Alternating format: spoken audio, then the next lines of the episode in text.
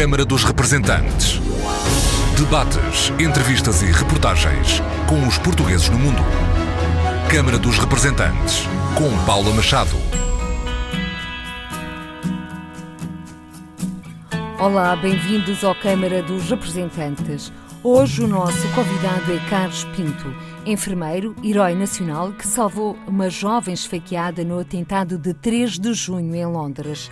Uma noite de terror contada na primeira pessoa. Consegui ver bem o atacante e a faca que ele tinha uh, na mão e que gesticulava de forma muito agressiva a tentar uh, esfaquear as pessoas e foi que começamos a fugir, tentar nos proteger. Eu acabei por não me proteger, não consegui fugir logo, porque a pessoa que estava ao meu lado caiu e eu tentei proteger dizendo corre, corre e foi neste momento em que estou a olhar também para as minhas costas porque o atacante estaria a cerca de um metro e meio de mim. Nós estávamos na terceira mesa e ele avançou até à primeira mesa que foi onde esfaqueou a, a primeira rapariga e, e única, felizmente, de do restaurante. Carlos Pinto estava num restaurante londrino, no sítio errado, à hora certa, a escassos metros do atacante. Depois foi a fuga para casa, a correr, sempre a correr, com as mãos na cabeça. Foi uma noite de terror em Londres, com duplo ataque na ponte de Westminster e Borough Market. Sete pessoas morreram e 48 ficaram feridas. O atentado foi reivindicado pelo Daesh e aconteceu antes das eleições legislativas de 8 de junho, em que os conservadores liderados por Theresa May venceram, mas perderam a maioria. Mas hoje é tempo para conversarmos com Carlos Pinto, o enfermeiro que nasceu em Constantin e que vive há mais de três anos em Londres.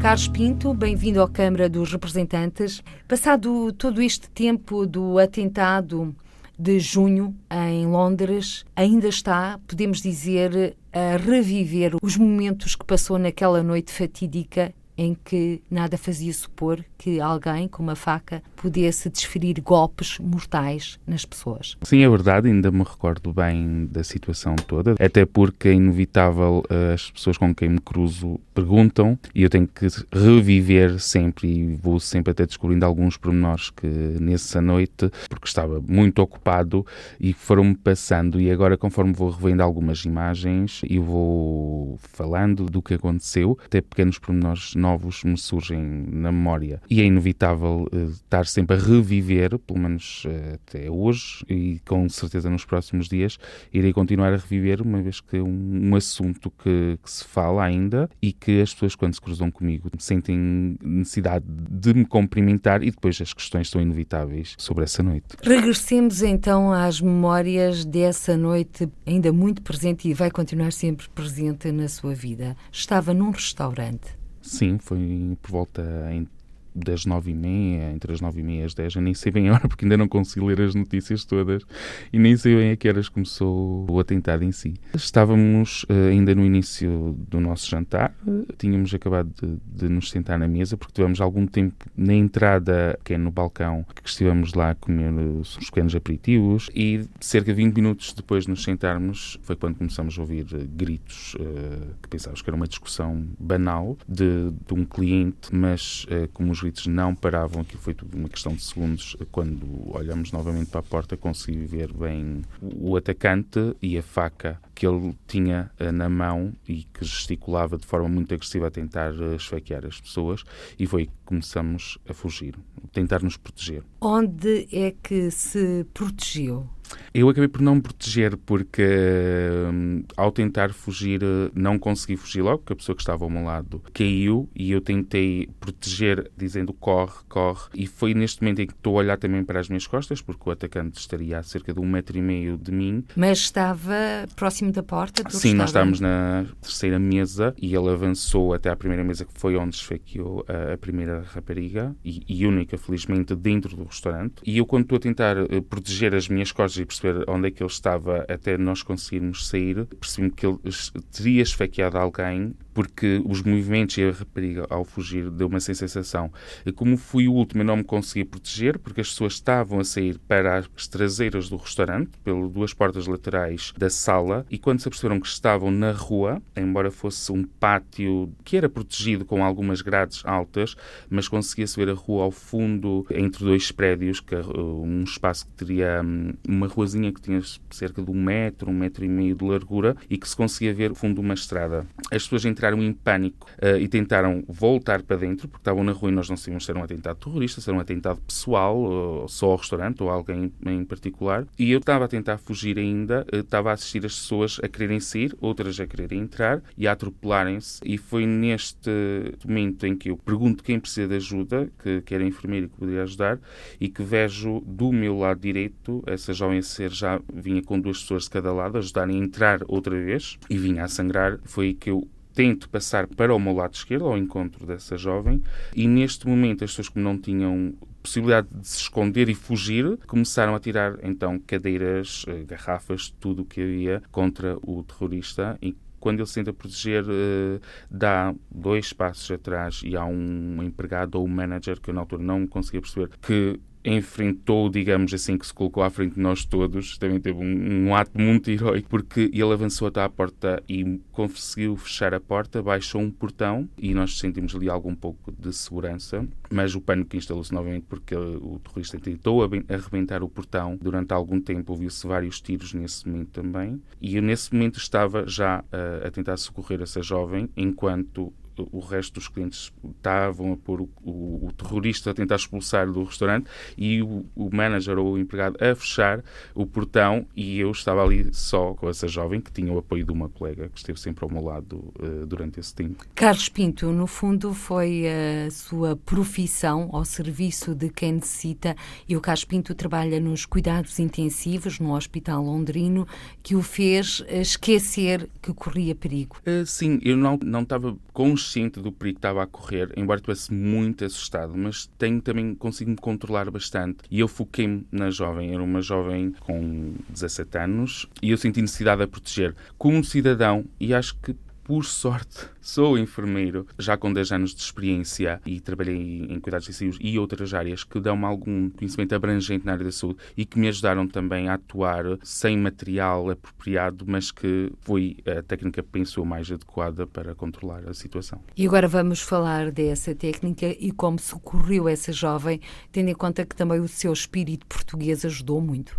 Sim. O desenrasca. o desenrasca.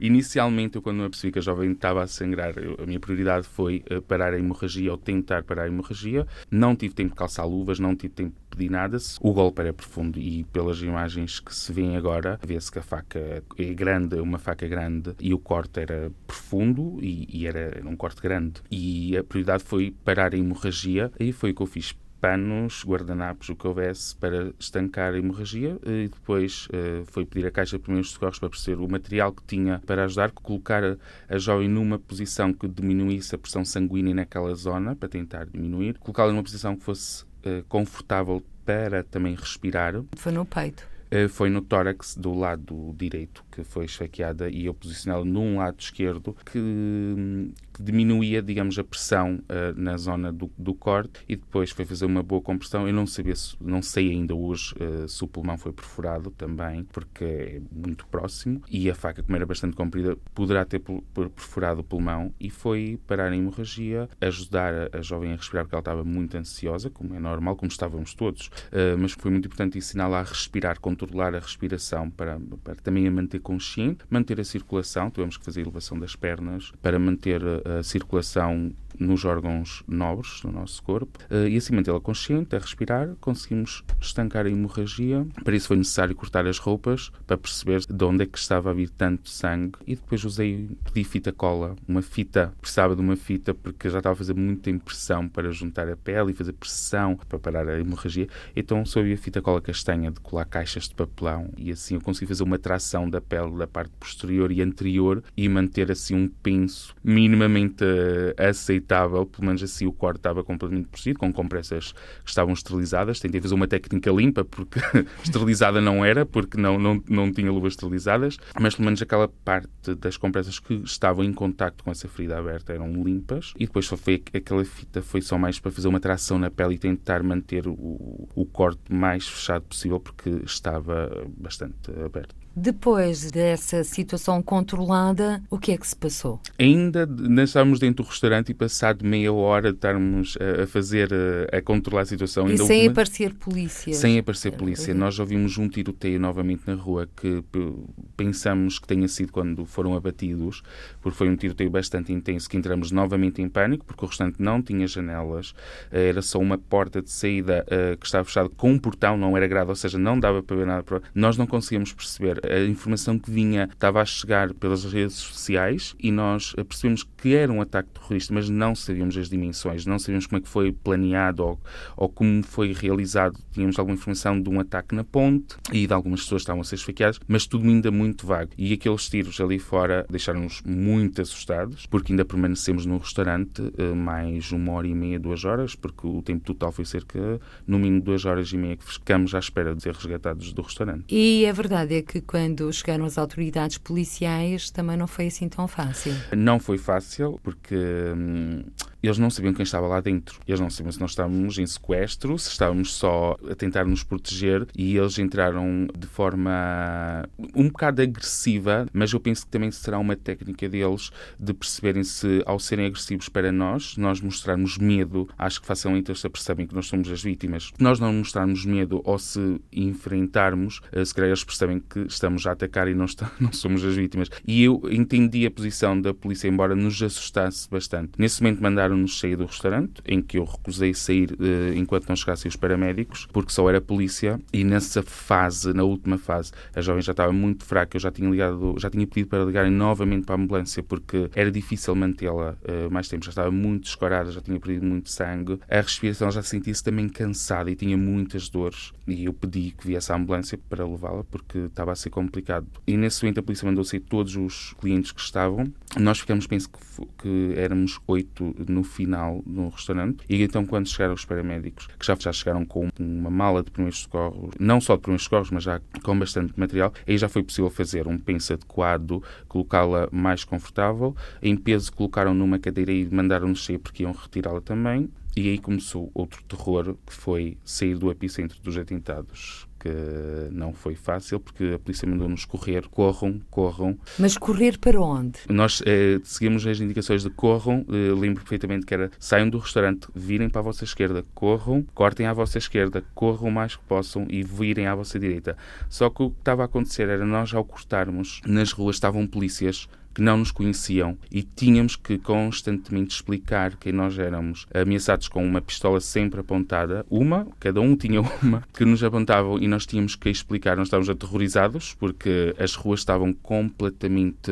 parecia um cenário de guerra em que existia tudo que se possa imaginar no chão de roupa, calçado, telemóveis, carteiras, tudo foi deixado para trás. Parecia um cenário de guerra, não havia ninguém. Íamos encontrando polícias que falavam connosco de uma forma muito agressiva, ao ponto de nos intimidarem. Isso foi acontecendo conforme nós estávamos a tentar sair dos atentados ali no Borough Market, que nós chegamos a um ponto que pedimos deixem-nos voltar, por favor, para o restaurante, que nós sentimos mais seguros lá, porque nós não nos sentíamos segurança. Nós tínhamos que correr sempre com os braços eh, na cabeça, não tirar, não podíamos tirar as mãos na cabeça nem por um segundo, porque se tirássemos as mãos na cabeça, eles apontavam uma arma diretamente e começavam a discutir connosco. Isso aconteceu todo o percurso, que ainda foi bastante e não sei se foram uns 2 km, eu sei que foi muito que nós temos que correr. Uh, chegamos a um, ainda depois dessa termos que nos apresentar sempre quem nós éramos, vinha muita polícia no sentido contrário, que nos mandaram recuar nessa altura, porque estavam à procura de outros possíveis terroristas nessa zona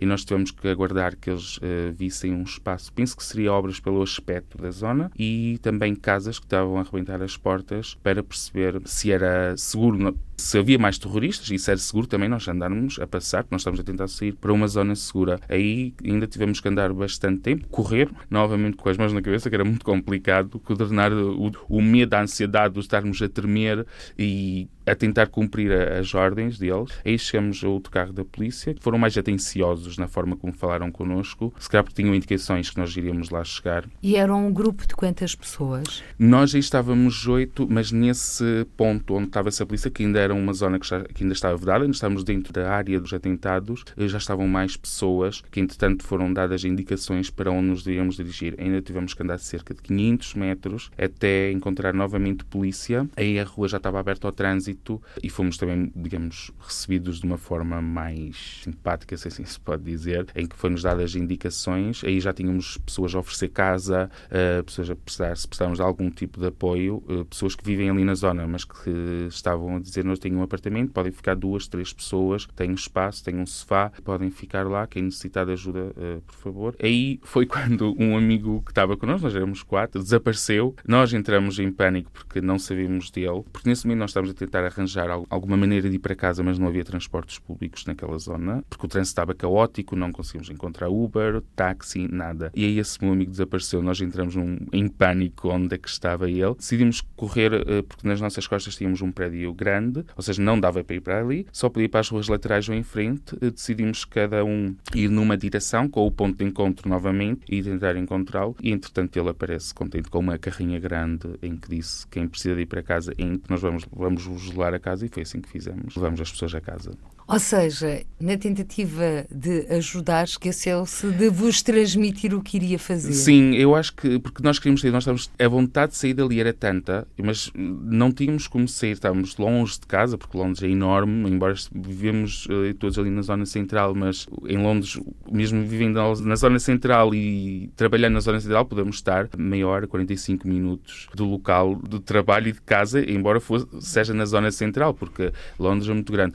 E ali nós não estávamos longe, longe, mas não tínhamos transportes, não tínhamos alternativa de sair e a pé era impossível e não tínhamos, estávamos extremamente cansados, estávamos completamente exaustos e não, não conseguíamos sair, só mesmo transportes públicos. E eu acho que ele tentou fazer o melhor, mas esqueceu-se no pânico, aquela ansiedade toda, na confusão, esqueceu-se de nos dizer e que nos deixou bastante preocupados, mas uh, ele pareceu sorridente com, uma, com um táxi grande, com uma carrinha, e ele sentiu-se tão contente. Nós ficamos depois também contentes porque já tínhamos que ir para casa, porque ele conseguiu arranjar uma solução para nós, nós sairmos de lá. Foi também um golpe de sorte desse vosso colega. Sim, completamente, porque estava caótica aquela zona. Foi difícil arranjar, mas o importante foi conseguir. E como foi quando chegaram a casa? Já foi muito tarde, porque eu fui do, não fui o último, último a sair. Ainda ficou um jovem na zona onde ele vivia, ou seja, não fazia sentido estar aí levá-lo a casa, embora ele estivesse muito assustado e agradeceu muito abraços, apertos de mão. Ele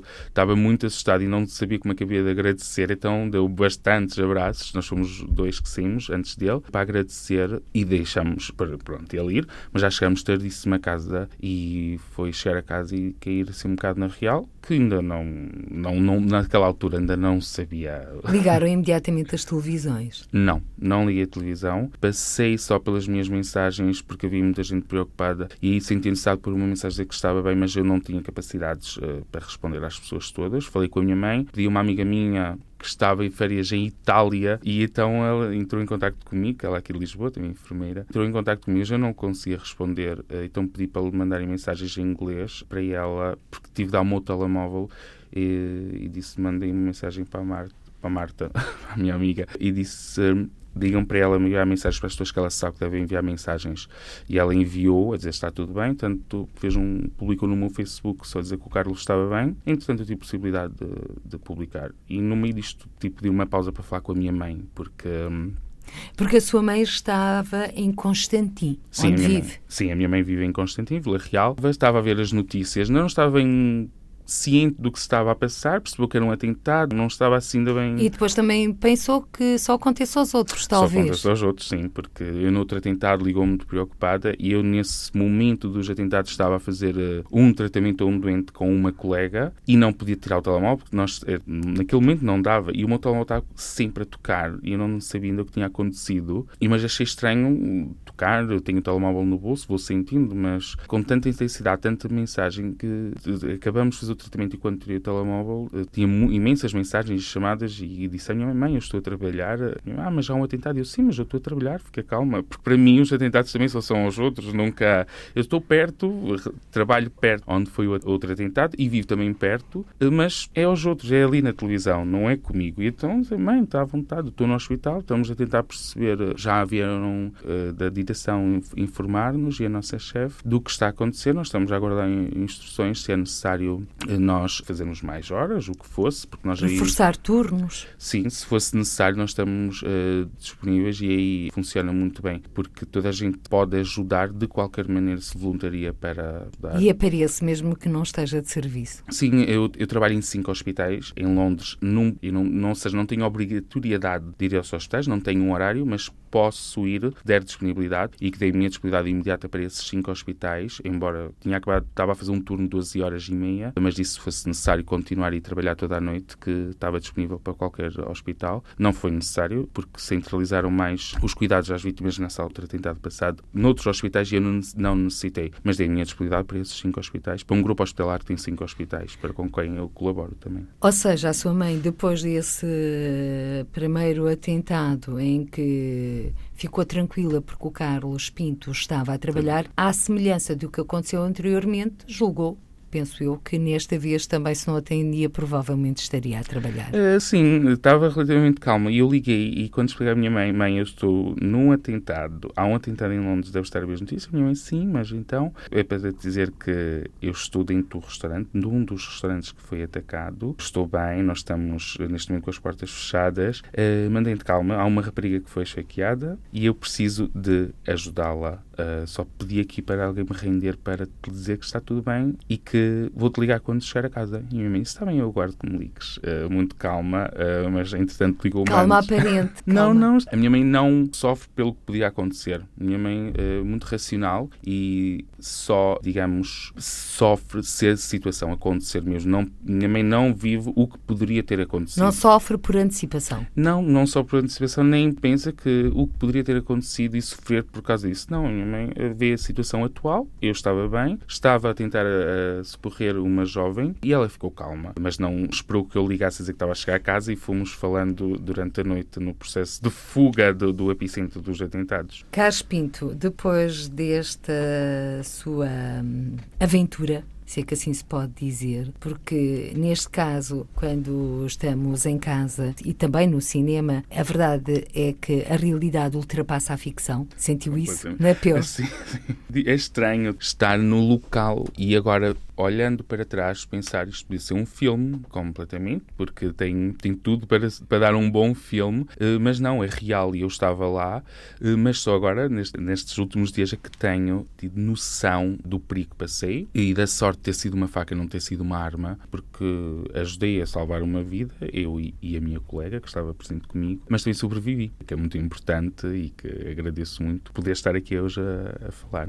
Carlos Pinto, na ocasião, comunicamos a através das redes sociais. Na altura não estava com disponibilidade para prestar declarações, aliás, daí o nosso convite também para vir até ao nosso programa Câmara dos Representantes. A verdade é que, desde essa altura, o Carlos Pinto tem-se multiplicado em entrevistas Sim. para várias partes do mundo. Sim, e muitas tive que recusar, porque, por um lado, eu às vezes penso esta publicidade, digamos assim, que, que, se dá aos atentados que não devia haver, mas para o outro lado eu também penso que é importante haver testemunhos que se uns atacam, há uns que vão proteger. E daí também acho que o meu testemunho também para dar um bocado ser um testemunho isto pode acontecer a qualquer pessoa, porque infelizmente nós estamos numa fase em que nós não sabemos onde vai ser o próximo, sabemos que vai, vai ocorrer. E também dar o meu testemunho se acontecer a alguém, que estes atentados são para pôr-nos com medo, por isso tem que ser onde há pessoas e vai haver vai continuar a haver pessoas envolvidas em atentados, e daí também tentar dar o meu testemunho de que, o que eu fiz e que há outras pessoas que podem fazer. E daí também falar, e até porque as pessoas, e principalmente os nossos cidadãos uh, portugueses, têm curiosidade de saber, porque eu sou um português e quando é um dos nossos, a nossa curiosidade e a forma como nós sentimos emocionalmente é diferente, porque eu recebi centenas e centenas e centenas de mensagens de pessoas que eu não conheço, uh, só para me darem os parabéns pelo meu ato e da minha colega também, por nós socorrermos uh, essa jovem e porque nós não abandonamos, porque nós, eu disse a essa jovem, aconteça o que acontecer, nós não vamos sair daqui até ao final. E foi isso que fizemos. Mesmo quando houve tiros, nós não, não saímos para ela, não nos tentamos proteger, mantivemos-nos lá. E daí a necessidade de eu tentar também de transmitir isso e desdobrar-me em mil para conseguir responder uh, a todos os pedidos que têm surgido, tanto a nível da comunicação social e pessoas que querem se encontrar comigo, dar-me um abraço. É impossível ir uh,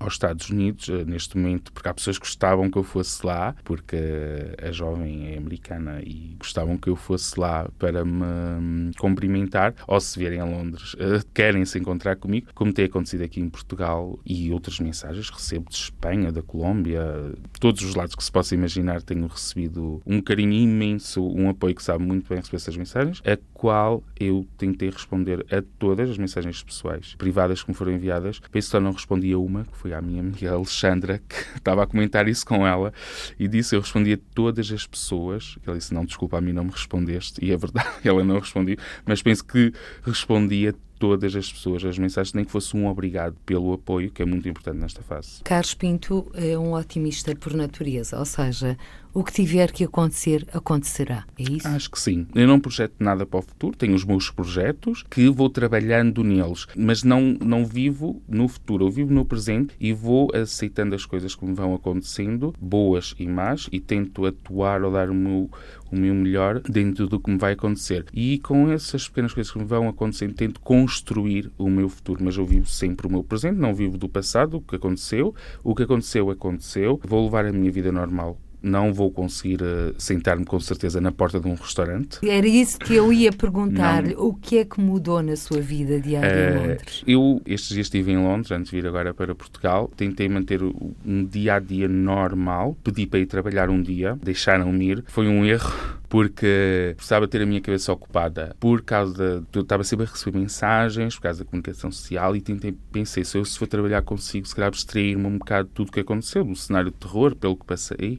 E também desta digamos um pouco de pressão de, que eu também eh, autorizei por, mas cheguei a um certo ponto que eu perdi o controle completamente. E pensei em trabalhar que seria bom? Mas não foi porque os colegas quiseram falar comigo colegas de outros serviços quiseram falar comigo os superiores jerárquicos que quiseram falar comigo, familiares que se aperceberam quem eu era, que quiseram falar comigo, o telefone a tocar, as mensagens a entrar. E foi complicado gerir uh, eh, 12 horas no meu serviço, mas que fui muito bem recebido. Disseram-me que poderia sair a qualquer momento, se não tivesse em condições, que poderia tirar os dias que eu quisesse, que hum, não iria ser penalizado do, do meu digamos assim, que eles compreendiam. E eu trabalhei mais em dois hospitais em Inglaterra que me ligaram e que me deram todo o apoio e que disseram que poderia recorrer lá para qualquer tipo de apoio que necessitasse, que estavam muito orgulhosos de ter, ter sido um funcionário deles e que poderia lá voltar sempre que quisesse, que iria ser muito bem recebido. E é isso que vai fazer, não é? Vai uh, regressar e voltar à sim, sua vida normal. Sim, o que eu estou a fazer... Uh, mas agora está de férias Agora Portugal. estou de férias, estou a desfrutar que as minhas férias, descansar, encontrar família e amigos, já tinha saudades, embora venha muito, mas agora acho que não sei porque estas saudades aumentaram uh, exponencialmente. A única coisa que eu penso que não vou conseguir fazer ou pelo menos para já, é sentar-me à porta de um restaurante, porque tudo aconteceu ali na porta e acho que não vou conseguir nos próximos tempos me sentar à porta de um restaurante, porque acho que vou, ter, vou sentir sempre um desconforto nas minhas costas do que poderá estar para acontecer. E, sobretudo, num restaurante sem saída para além das portas, que vai terminar num pátio que está fechado. Que estava fechado, sim, não havia escapatória. Ficava encurralado. Completamente. Então agora vai ter mais atenção aos sítios para onde vai. Uh, sim, porque um, penso que dois dias depois eu fui com um amigo meu, eu não estava a conseguir comer porque não tinha tempo, uh, e entretanto um amigo meu disse: Não, é bom, tenta vir tomar um café e comemos qualquer coisa leve, uma salada. E nós fomos nesse final de dia a um restaurante tomar um café. Entretanto, vamos comer uma salada. Fui ao restaurante por conhecer o restaurante, por me conhecerem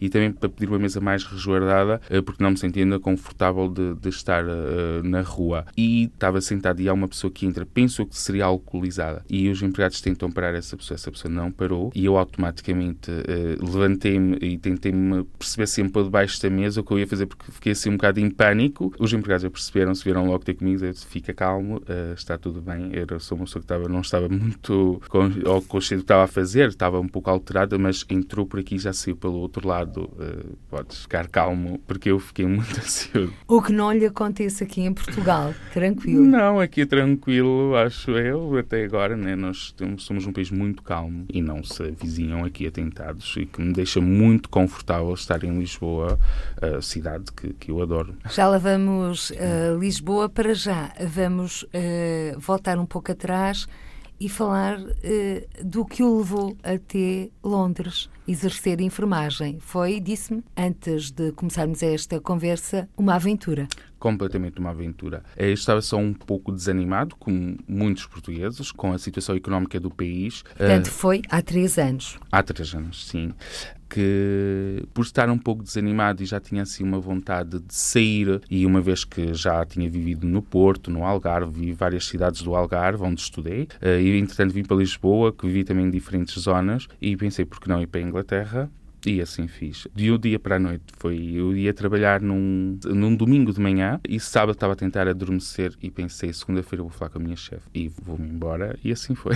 Pediu licença sem vencimento, foi-lhe concedida e hum. foi para Londres, embarcou e gostou. Tanto que gostou que ainda lá está. Sim, pedi essa licença de vencimento, foi bem aceito porque a diretora disse que era uma mais-valia ter um enfermeiro uh, português com uma experiência fora, que nós ao estarmos fora uh, adquirimos novas, novos conhecimentos, novas técnicas, novas maneiras de atuar e quando falei com a direção disseram que era uma mais-valia para a instituição e que um, iriam me dar essa licença de vencimento e que poderia voltar a qualquer momento que queriam me aceitar e porque gostavam também do, do meu trabalho como enfermeiro, que sempre uh, reconheceram e que foi muito bem, sempre foi muito bem reconhecido. Para já, Carlos Pinto não está a pensar regressar em breve? O regressar em breve uh, é quase como a minha ida para a Inglaterra. Não vai ser por causa dos atentados que eu venha correr para Portugal. Tenho um um projeto de voltar curto, médio prazo, que estou a trabalhar nesse projeto e se correr bem, ou dependendo quando ele se realizar, aí sim sentiria à vontade para voltar para Portugal, para exercer a enfermagem e trabalhar num, ou,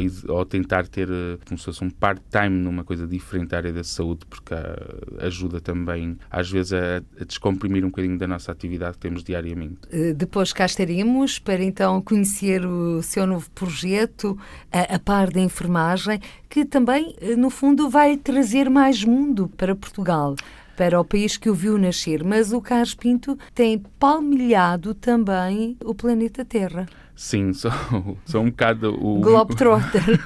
o, meu, o meu hobby ou o meu vício é viajar. Eu tento, tento viajar o máximo que posso e sempre que posso e organizo o meu horário de maneira a conseguir uh, viajar praticamente todos os meses, uh, nem que seja vir a Lisboa uh, ou Portugal, porque tenho, tento sempre dividir Vila Real, gosto sempre de ir a Constantin, onde nasci, vir a Lisboa porque adoro esta cidade e identifico muito com Lisboa e depois como estudei e trabalhei no Algarve uh, num total de 5 anos, uh, sinto necessidade de ir ao Algarve onde tenho amigos que são quase família, uh, mas são bons amigos que eu tenho. Os pais dos meus amigos são quase como uns pais para mim, porque eu estava longe de, da minha família. No fundo era um migrante, se é que assim se pode dizer, uh... no seu próprio país, como acontece a todos os estudantes, a grande maioria.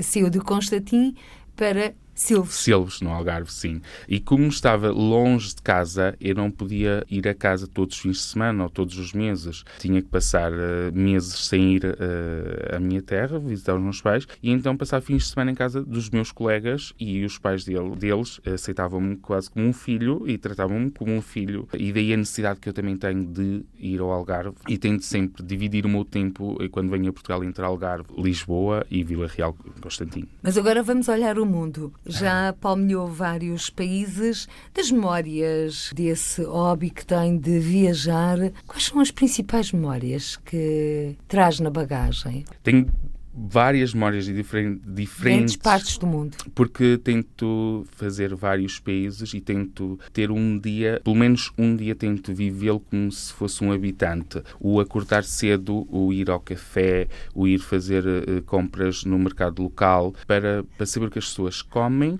como as pessoas agem com, com os turistas, mas também observar como elas interagem entre elas, porque é completamente diferente uh, ir para Marrocos ou ir para uh, Miami Miami. As pessoas agem de maneira diferente, vestem-se de maneira diferente, os valores são diferentes e tento sempre aproveitar pelo menos um dia e viver esse dia, mesmo que seja um sítio de praia. Eu posso ir fazer um bocado de praia ao final do dia, mas gosto de andar pelas ruas e conhecer a arquitetura, conhecer eh, também um bocado da história da cidade, das, de várias cidades e vou tirando um pouquinho eh, de cada país, de cada cidade que visito. Mas tenho imensas histórias dos sítios que já visitei, de andar perdido, de madrugada. Onde?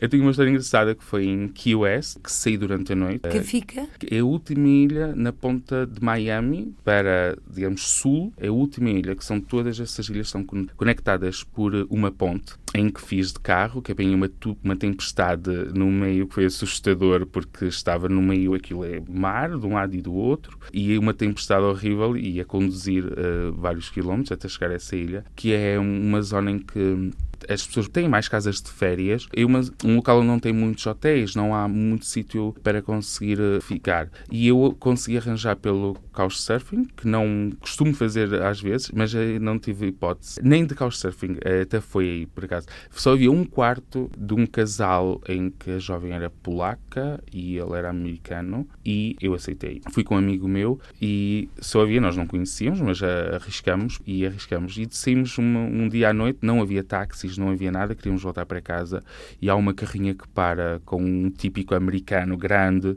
uma carrinha de nove lugares, em que ele para e viu que nós estávamos no meio da estrada, no meio do nada, e pergunta se nós estávamos perdidos. Nós dissemos que sim, estávamos perdidos e precisávamos de um táxi para ir para casa. Ele perguntou às pessoas se estavam, se importavam-se de nos levar. Disseram que não, entramos, a carrinha estava completamente cheia e havia uma festa quase dentro da carrinha e fomos em festa para casa. E estas memórias que vou tendo, que são muito engraçadas. Eu não conhecia a pessoa, não nos conhecia e podíamos correr risco, mas uh, achamos que ele foi tão genuíno a perguntar se nós queríamos ajuda que entramos e, e depois isto aqui faz com que uma pessoa vá ficando com contactos de vários países uh, e vá recebendo convites. Recebemos depois também pessoas ali em Londres desses países que uma pessoa visitou e acaba por ser muito engraçado esta partilha que consigo ter com várias pessoas por este mundo fora que vou construindo através das viagens que vou realizando e qual trago imensas memórias do Brasil, de várias zonas onde já estive. Tem encontrado portugueses nessas suas deambulações? Posso dizer que em quase todos os países eu consigo encontrar sempre um português, alguns uh, ou de férias ou que reside. Não procuro um, portugueses nas redes sociais que vivam, isto porque senão vou só falar português e vou. É como viajar com a casa às costas. É porque depois, ou seja, nós sendo português vamos tentar procurar uh, locais onde conseguimos arranjar um tipo de comida que seja portuguesa, um menu que seja muito idêntico. E eu, como vou à procura de novas experiências, não tento procurar português, ou com certeza se necessitar de ajuda terei que, terei que fazer, eh, e é fácil hoje com as redes sociais, mas tento sempre eh, encontrar pessoas que sejam locais, porque é fácil, uma pessoa vai a um bar, vai a um restaurante e acaba por conversar, e essas pessoas muitas vezes são tantos locais conseguem nos dar indicações de bons restaurantes típicos, de lojas ou de certas ruas a visitar que não são muito turísticas e consegue-se descobrir novas coisas que não vêm nos livros, porque uma pessoa entra em contato diretamente com os habitantes locais. Por esse motivo eu não procuro portugueses, mas claro, quando encontro portugueses é inevitável falar e também eles nos transmitirem o que já aprenderam e o que conheceram desde que vivem nesse, nesses países. E o que é ser português no estrangeiro? Os portugueses no estrangeiro somos muito Ronaldo, somos muito fado, que é bom, que eu fico orgulhoso. E se alguém não conhece o Ronaldo, ou não conhece fado, ou não conhece bacalhau, fica assim um bocado aborrecido, para ser sincero. Mas. Uh, na maior parte dos sítios onde vou e que hum, conhecem Portugal, e se as pessoas já visitaram Portugal, uh, estão completamente apaixonadas por Portugal, que deixa-me bastante orgulhoso do meu país. Mas as pessoas reconhecem Portugal, reconhecem porque nós recebemos muito bem, sentem-se muito bem recebidas, é o que me dizem sempre que foram muito bem recebidos comeram muito bem, que beberam também bem, gostaram do nosso país e as pessoas reconhecem-nos dentro disso. E depois, quando digo que sou enfermeira, pessoas normalmente reconhecem muito o trabalho dos enfermeiros fora, que me deixa orgulho, e dar-me orgulho de ser português e das nossas escolas em Portugal e dos nossos hospitais que nos formam, dão-nos uma formação muito boa, que é muito, muito reconhecida fora, nos outros países. E porque estamos a chegar ao fim desta agradável conversa no Câmara dos Representantes, em que o nosso convidado é o Carlos Pinto, enfermeiro português em Londres, ele que foi um herói nacional no último atentado de Londres. Carlos Pinto, o Brexit já está? Portanto, está tudo a posto? Já começaram as negociações? Pelo que eu tenho acompanhado, eh, já começaram, mas não se vê uma luz ao fundo do túnel, porque ainda está tudo muito abstrato. Nós não estamos com medo que estamos lá, porque eles vão ter que arranjar uma solução para nós. Porque eles não nos podem para fora, porque nós estamos a realizar muito trabalho, não só na área da saúde, mas em várias áreas, que os ingleses, e às vezes aqui quando digo os ingleses, não é só ingleses, porque falando ali só de Londres, é difícil quase encontrar londrinos, porque nós, eu encontro toda, eu trabalhei num serviço que não havia um único inglês a trabalhar dentro da equipa médica, como de enfermagem, como de auxiliares, de senhoras da limpeza, não havia uma única pessoa inglesa. Por isso eles não nos podem colocar para fora do país e também não nos podem tirar tudo, porque senão vão ficar sem mão de obra e vão estar aqui com, digamos, com um problema que penso que será resolvido com um visto especial, com um passaporte especial, ou então quem tem mais que uma, cinco anos uh, ou mais, não sei, que irá, uh, se calhar, automaticamente ter a nacionalidade britânica. O pedido de residência. Sim, porque agora neste momento para pedir, os meus colegas que já podem pedir, eh, fica caro, não sentem essa necessidade, então também estão à espera eh, para ver, porque quanto mais notícias lemos, mais, mais confusos ficamos. E agora com estas eleições ficamos ainda mais confusos, porque parece que está tudo muito decidido, mas eles também não podem uh, fazer as leis como querem a Inglaterra, porque nós temos a Europa que também ainda tem que dar uh, uma opinião. E eles não podem fazer porque há muitos ingleses também a viverem fora da Inglaterra. E esses ingleses vão voltar para o país deles, então não pode ser tudo como a Inglaterra quer e não vai ser assim tão fácil. Uh, mas eu penso para quem está em Inglaterra neste momento não irá existir qualquer problema. Irão facilmente encontrar uma solução para nós, porque, como eu digo, eles necessitam muito da mão de obra portuguesa, porque há muito trabalho uh, que, são, que é realizado por imigrantes, não só portugueses, que uma enfermagem, por exemplo, que os ingleses não querem fazer. Carlos Pinto, enfermeiro português em Londres, que salvou uma jovem norte-americana americana no atentado de 3 de junho na capital inglesa. Recusa a designação de herói nacional porque, como nos disse, agiu por instinto mas tem recebido mensagens de todo o mundo a felicitá-lo. Carlos Pinto, convidado desta edição do Câmara dos Representantes. Por hoje ficamos por aqui. Até ao próximo encontro. Seja feliz. Câmara dos Representantes. Debates, entrevistas e reportagens com os portugueses no mundo. Câmara dos Representantes, com Paula Machado.